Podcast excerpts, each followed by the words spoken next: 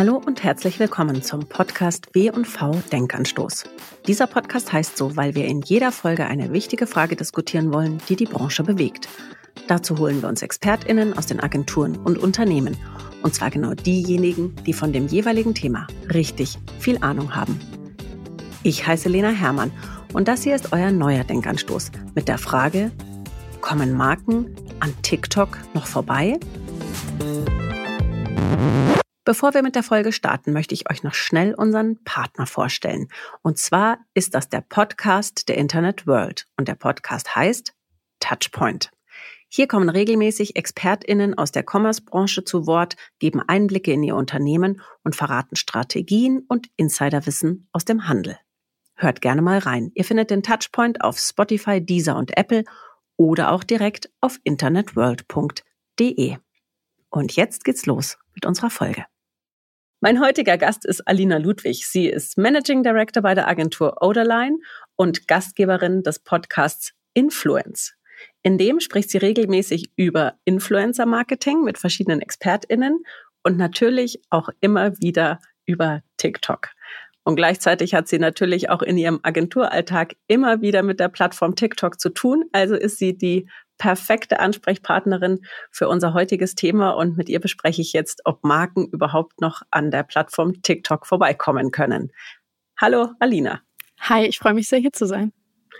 Vielleicht kannst du mal kurz erzählen, warum ist TikTok eigentlich so wahnsinnig erfolgreich geworden in den letzten wenigen Jahren?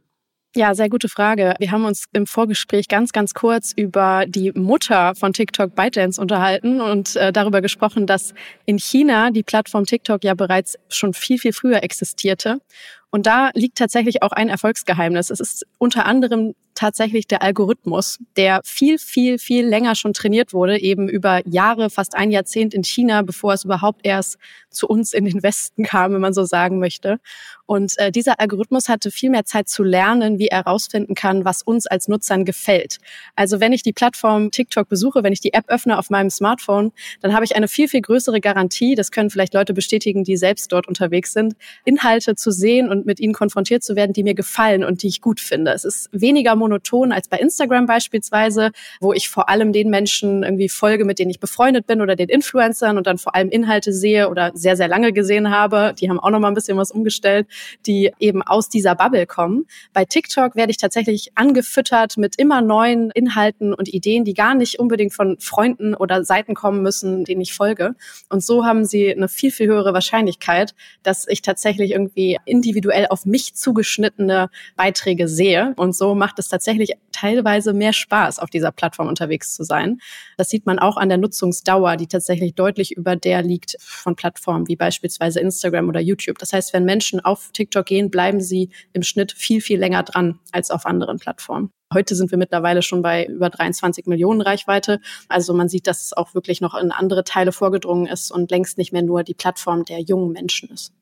Wie funktioniert TikTok eigentlich? Das Besondere ist tatsächlich, wenn ich die Plattform öffne, komme ich direkt auf die For You-Page. Das heißt, ich werde direkt Fullscreen von einem Vertikalvideo sozusagen begrüßt und kann mich dann dadurch swipen von äh, oben nach unten sozusagen in einem endlosen Feed. Das kennen wir natürlich schon auch ein bisschen von dem Feed von Instagram, aber dort ist es ja beispielsweise so, dass ich noch wählen kann, gucke ich mir jetzt den Feed an, gehe ich in die Stories, will ich vielleicht irgendwie andere Dinge sehen. Und TikTok hat tatsächlich lange Zeit vollen Fokus auf diese For You-Page gelegt. Und das sagt ja dann auch schon der Name für dich ausgewählte Inhalte. Und das ist dann vor allem das, das Herzstück. Mittlerweile gibt es auch noch viele andere Bereiche. Es gibt beispielsweise äh, TikTok Livestreams, wo User tatsächlich einfach live streamen, wie bei Twitch beispielsweise oder wie es ja auch bei Instagram möglich ist oder bei YouTube.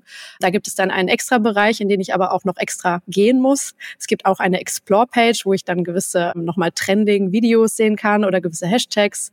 Es gibt auch eine Suchfunktion, die mittlerweile unfassbar wichtig ist. Aber all das ist sozusagen eher Beiwerk zusätzlich zu dieser For You-Page, wo wirklich, man könnte sagen, Fullscreen Entertainment am laufenden Band geboten wird und wo ich mich dann eben entscheiden kann, möchte ich weiter swipen, möchte ich dranbleiben, möchte ich vielleicht sogar nochmal schauen. Diese Videos laufen sozusagen auch jedes Mal in einem Infinite Loop. Das heißt, ich könnte ein TikTok unendlich durchlaufen lassen. Ich könnte dort noch was kommentieren oder mir anschauen, was andere Menschen dazu geschrieben haben. Ich könnte es auch teilen oder liken. Also da sind die Funktionen eigentlich recht ähnlich wie auf anderen Social-Plattformen, die man bereits kennt. Jetzt hat TikTok ja angefangen mit Tanzvideos. Also das war ja sozusagen der, der Ursprung der Inhalte. Inzwischen ist die Plattform ja ganz woanders angekommen. Ja. Was sind denn so die Inhalte, die konsumiert werden über TikTok? Das ist eine unfassbar schwierige Frage tatsächlich, weil natürlich am Ende das Ergebnis dessen, was ich vorhin erklärt habe, dass eben jeder seinen individuell zusammengestellten Feed sozusagen bekommt, ja dazu führt, dass es im Grunde alles gibt auf dieser Plattform, was wir uns vorstellen können, was Menschen interessieren könnte. Ich finde es super interessant, mir zum Beispiel meinen Feed anzuschauen und dann Menschen in meinem Umfeld zu fragen, was sie eigentlich auf ihrer Seite haben. Also bei mir ist es aktuell beispielsweise sehr, sehr viel Formel 1 Content, weil ich mich dafür interessiere. Genauso aber auch Inhalte, vielleicht Nachrichten oder aktuelle Themen rund um den Ukraine-Krieg oder so. Oder beispielsweise Inhalte, die vielleicht ein bisschen seichter sind. Ich freue mich auf einen Urlaub in Italien. Also werde ich schon ganz, ganz viel konfrontiert mit Bildern aus Florenz oder Rom, die mir irgendwie Lust machen auf den Sommer und dieses Feeling und so weiter. Wenn ich mit meinem Vater spreche, der auch sehr gerne TikTok nutzt, äh, gerade 60 geworden, dann sieht er komplett andere Inhalte. Er sieht, wie Menschen ihr Haus renovieren und wichtige Tipps und Tricks zu Türen geben oder Steuerberater, die einem nochmal so die wichtigsten Infos geben oder Menschen, die irgendwie tolle Excel-Tabellen vorstellen. Also wirklich so, es geht in komplett, komplett, komplett andere Richtungen. Und das ist dann aber auch das, was ja diesen Zauber ausmacht, dieser Plattform tatsächlich. Das heißt aber, dieser reine Entertaining-Faktor wird jetzt eben auch wirklich ergänzt um relevante Inhalte. Also du hast gerade das Thema News angesprochen, aber auch so How-Tos, also irgendwelche Learning- und Education-Sachen, die ja, haben da auch schon längst ihren Weg hingefunden. Definitiv. Selbst die Inhalte, die wirklich eine äh, wichtige Information transportieren, die einen ja informativen Gehalt haben, die müssen auf TikTok tatsächlich trotzdem entertaining erzählt sein. Das heißt, Entertainment ist in dem Sinne ein wichtiger Hebel sozusagen, um dann vorzudringen. Und ob der Inhalt jetzt irgendwie Comedy ist oder tatsächlich sehr, sehr handfeste Anleitungen, wie man etwas baut oder wie man seine Steuererklärung macht, das ist dann quasi fast nebensächlich. Hauptsache, die Menschen sind gehuckt und bleiben dran. Und da kann Entertainment eben wichtig sein. Und Relevanz ist tatsächlich so die wichtigste Währung. Also die entscheidet natürlich am Ende darüber, ob mein Auge hängen bleibt, ob mein Daumen stoppt, wenn es für mich relevant ist. Und das ist im Grunde dann die Art und Weise, wie der Algorithmus herausfindet, wem spiele ich jetzt dieses Video aus und kann dieses Video zum Beispiel eine hohe Reichweite erzielen, weil es für sehr viele Menschen da draußen relevant ist. Warum müssen denn Marken auf TikTok vertreten sein? Ich bin gar nicht der Meinung, dass jede Marke unbedingt auf TikTok muss. Ich bin mir aber sicher, dass gerade Marken, die eine tendenziell jüngere Zielgruppe erreichen möchten oder eben vor allem auch Kontakt halten möchten zu den Zielgruppen, die vielleicht gerade so zwischen 16 und 35 sind, diese Plattform auf jeden Fall ins Auge fassen müssen, weil sie hier eben unterwegs sind. Wir haben eben schon besprochen, die Nutzungszeit ist viel, viel länger als auf anderen Plattformen. Viele Nutzer sind tatsächlich auch teilweise nur auf TikTok erreichbar und weniger auf anderen Plattformen unterwegs. Da gibt es nicht ganz so viele Überschneidungen zu Instagram, wie man vielleicht denken würde. Das ist also schon mal das eine, Zugang zu dieser Zielgruppe behalten. Gleichzeitig gibt es noch in der Funktionsweise dieser Plattform äh, tatsächlich interessante virale Effekte, die immer noch da sind, weil die Plattform etwas jünger ist und etwas freier und offener noch für branded Content, als es beispielsweise Instagram ist, wo man sich ja mittlerweile die Sichtbarkeit tatsächlich teuer erkaufen muss. Natürlich ist das bei TikTok auch der Fall, aber hier spielt der Algorithmus noch etwas mehr mit einem oder gibt einem noch etwas mehr Möglichkeiten, auch tatsächlich organische Effekte zu erzielen, wenn man die richtige Strategie gefunden hat für seine Zielgruppe. Auch der TKP ist deutlich niedriger noch als auf anderen Social-Plattformen. Das heißt, auch wenn man hier in den Bereich Paid Advertising schaut, lassen sich hier auch noch deutlich schönere Effekte für etwas weniger Geld erzielen. Und ich glaube dann, darüber hinaus ist die Art und Weise der Kommunikation auf TikTok eben dieses Vertikalformat, das sehr, sehr dynamisch funktionieren muss, das in aller Kürze eine Quintessenz transportiert, ein wichtiges Trainingsgelände sozusagen auch für andere Plattformen. Wir merken, dass durch TikTok tatsächlich auch Plattformen wie Instagram und YouTube jetzt nachziehen, dass Instagram Reels und Bewegtbild auf Instagram, dass YouTube Shorts etwas ist, was vor drei Jahren noch nicht da war. Das ist tatsächlich gekommen, weil TikTok so erfolgreich ist. Es wäre sehr, sehr sinnvoll, sich tatsächlich anzuschauen, was funktioniert auf TikTok, denn die Wahrscheinlichkeit ist unfassbar hoch, dass es dann auch auf YouTube Shorts beispielsweise oder bei Instagram funktioniert im Vertikalformat. Das heißt, auch hier kann ich natürlich dann Synergieeffekte nutzen und im Grunde auch so die Kommunikation von morgen so ein bisschen trainieren. Aber auch das natürlich vor allem für Marken relevant, die auf Content und Storytelling in ihrer Kommunikation und ihrem Marketingmix setzen. Jetzt gibt es ja verschiedene Möglichkeiten für Marken auf TikTok präsent zu sein. Du hast es gerade gesagt, das ganze Thema Paid Media. Also man kann sich Sichtbarkeit und Reichweite einkaufen. Man kann Kooperationen mit InfluencerInnen eingehen oder man spielt einfach als Marke einen eigenen Kanal. Wie fängt man so ein Thema TikTok an als Marke? Ja, ich glaube tatsächlich, indem man sich erstmal kurz mit der Zielsetzung beschäftigt. Ne? Was möchte ich überhaupt erreichen?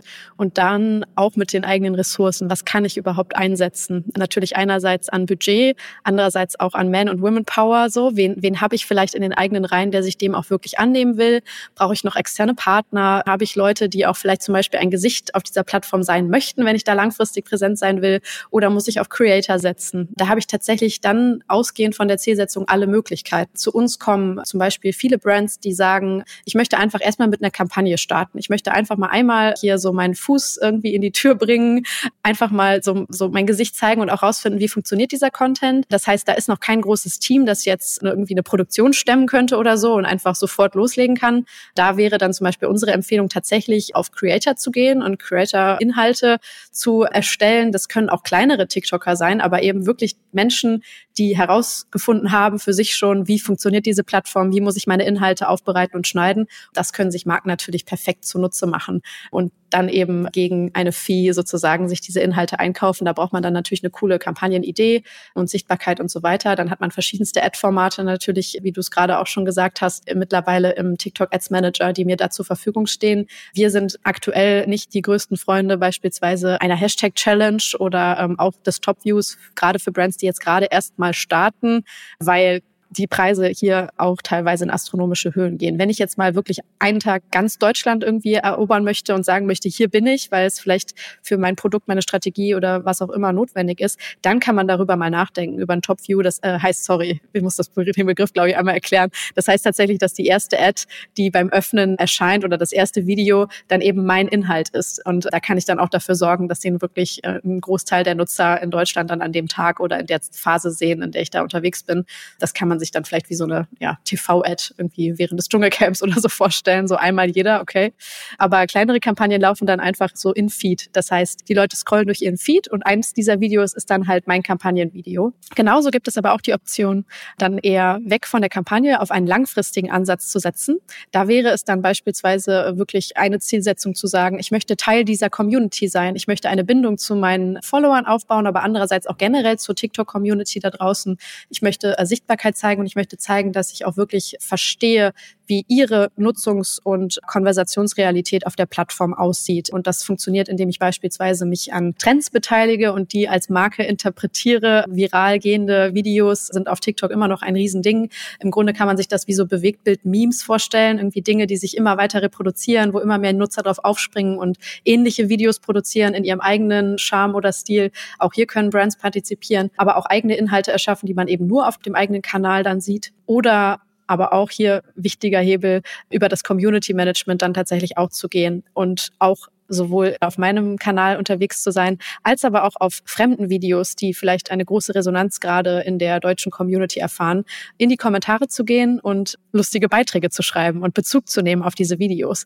Das ist dann sozusagen die Königsdisziplin, würde ich sagen, aktuell, wo man natürlich nochmal auf so einem indirekten Weg irgendwie zeigt, hey, wir sind so cool, dass wir nicht nur einen Kanal hier haben und irgendwie geile Videos machen, die euch unterhalten, sondern wir gucken sogar die Videos, die ihr guckt und wir nehmen sogar noch teil an der Konversation, die ihr gerade auch habt. So. Und das wird sehr honoriert. Also Likes auf diese Kommentare sozusagen einzusammeln, ist da so der nächste so heilige Gral. Aber ist natürlich auch nochmal ein weiterer Step, weil da brauche ich dann auch ein Team von äh, natürlich Community Managern, die das im Blick haben. Kann man sich selbstverständlich extern dazu holen, aber da möchte man natürlich als Brand auch trotzdem sehr nah dran sein, weil man ja nicht möchte, dass da irgendwas geschrieben wird. Da muss man die Kontrolle schon ein Stück weit abgeben tatsächlich. TikTok hat ja eine ganz eigene Sprache. Viele Marken tun sich da sicherlich auch schwer. Da muss man schon auch ganz schön loslassen lernen, oder? Exakt das. Und es ist wahnsinnig schwierig. Also ich würde sagen, man kann es lernen, aber man muss auch auf dem Weg dorthin sehr, sehr viel Vertrauen haben. Und man muss auch mit den richtigen Menschen sprechen. Also das ist tatsächlich so. Man kann sich das wirklich wie eine Sprache vorstellen. Bis zu dem Punkt, wo ich dann erste Ergebnisse sehe, wo ich sehe, okay, es funktioniert. Ich, ich sehe, dass ich eine positive Resonanz beispielsweise auf die Witze bekomme, die da in den Kommentaren geschrieben werden oder dass meine Videos eine gewisse Reichweite erzielen und positives Feedback irgendwie einsammeln. Dann weiß ich natürlich final, okay, es, es scheint den Nerv getroffen zu haben. Aber bis dahin lohnt es sich tatsächlich mit Menschen zusammenzuarbeiten, die sehr, sehr viel Erfahrung gesammelt haben auf diesen Plattformen, die teilweise selbst aus der Generation sind. Da gibt es ja auch zahlreiche Beispiele von auch Agenturen oder ExpertInnen da draußen, ähm, von Gen Z-Gründern und Gründerinnen. Und vielleicht wird man es nie ganz begreifen, weil das ist ja auch die Faszination dieser Subkulturen sozusagen oder der, der Generationen untereinander. Ja, aber Vertrauen und Loslassen ist tatsächlich äh, unfassbar wichtig an der Stelle. Hast du ein, zwei Beispiele von Marken oder Unternehmen, wo du sagen würdest, die sind auf einem ganz guten Weg, die haben schon verstanden, wie das funktioniert? Also ein Lieblingscase ist tatsächlich Funny Frisch. Das würde ich mir äh, auf jeden Fall mal anschauen. Gerade die Menschen, die noch wenig Berührungspunkte mit TikTok haben, weil das wirklich eine Marke ist, die diesen Weg schon sehr früh gegangen ist, eben zu vertrauen. Äh, das haben sie gemeinsam mit unseren lieben Kollegen von Play the Hype umgesetzt. Das ist eine dieser Gen Z Gründerinnenagenturen, die damals diese Marke, die ja vor allem aus dem TV, Paul die Schweini und Co. irgendwie bekannt war und natürlich auch schon irgendwie eine Fanbase hatte, aber eben schon auch ein bisschen altbackenen Charme vielleicht oder so einen sehr traditionellen Charme. Die haben es geschafft, tatsächlich über die erste Kampagne direkt so einen Marker zu setzen. Das wäre jetzt mal ein Beispiel. Aber generell kann man sich jetzt zum Beispiel auch immer gut die großen LA Hale angucken. Also sowohl Lidl, Aldi Süd, Rewe, die machen das alle sehr, sehr gut. Vielleicht mal dort anfangen und sich dann vorarbeiten über die Kommentarspalten. Da sieht man dann schon, welche anderen Brands auch noch unterwegs sind. Die Deutsche Bahn ist übrigens auch noch ein, ein äh, Geheimtipp. Das ist auch ganz toll. Du hast gerade das Thema Community und Community Management angesprochen. Was genau versteht man denn unter so einer TikTok-Community? Ja, ich glaube, so komplett greifen kann man das auch nicht, weil im Endeffekt sammelt sich diese Community in den Kommentarspalten der Videos, die ihnen ausgespielt wird. Und das sind dann häufig natürlich eher Interessencluster, könnte man fast sagen. Wer diese Menschen dann genau sind, kann man natürlich am Ende, man kann auf die Profile gehen, aber nie wirklich für sich so genau rausfinden. Das kann ich natürlich, wenn ich mir zum Beispiel jetzt die Leute anschaue, die meinem Profil folgen. Äh, das wäre dann vielleicht schon mal so ein Ansatz, auf diese Zahlen zu gehen und eben eine eigene Community in dem Sinne aufzubauen.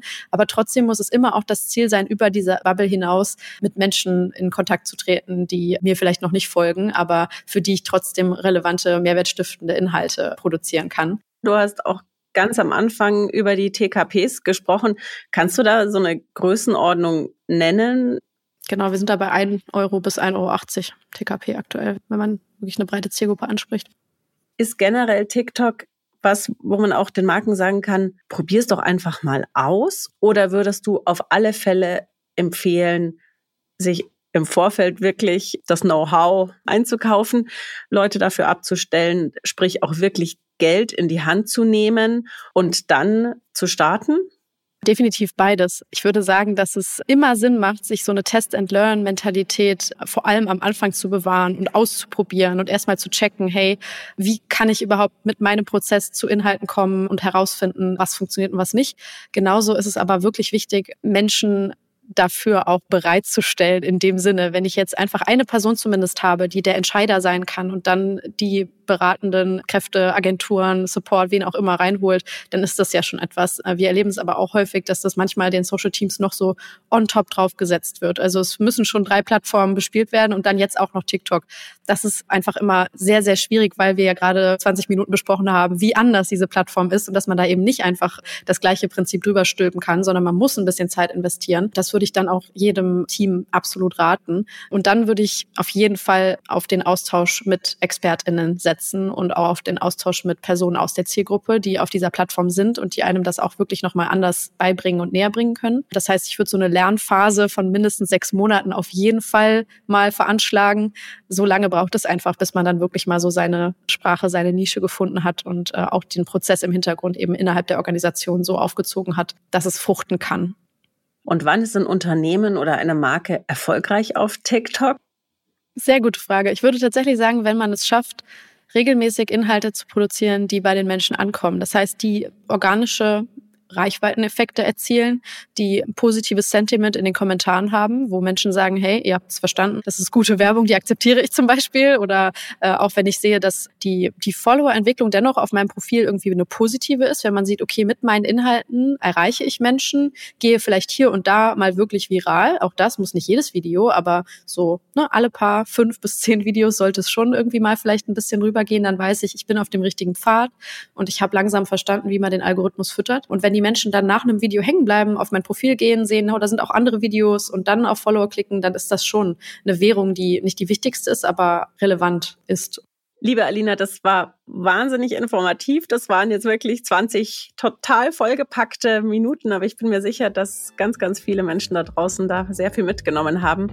Herzlichen Dank, dass du dein Wissen mit uns geteilt hast. Danke für das schöne Gespräch. Vielen Dank fürs Zuhören. Falls euch dieser Podcast gefallen hat, dann hört gerne auch mal in die anderen Folgen rein. Und ganz besonders ans Herz legen möchte ich euch das W&V Executive Briefing zum Thema TikTok. Das W&V Executive Briefing ist das digitale Dossier der W&V und darin besprechen wir jeden Monat ein Thema in aller Breite und Tiefe. Und im Monat März ist das eben das Thema TikTok. Anhand einer Analyse, verschiedenen Cases und eines Experteninterviews bohren wir das Thema richtig tief auf für euch. Und es gibt auch eine Podcast-Folge dazu des W&V Trend Hunters. Das alles verlinke ich euch hier in den Show Notes.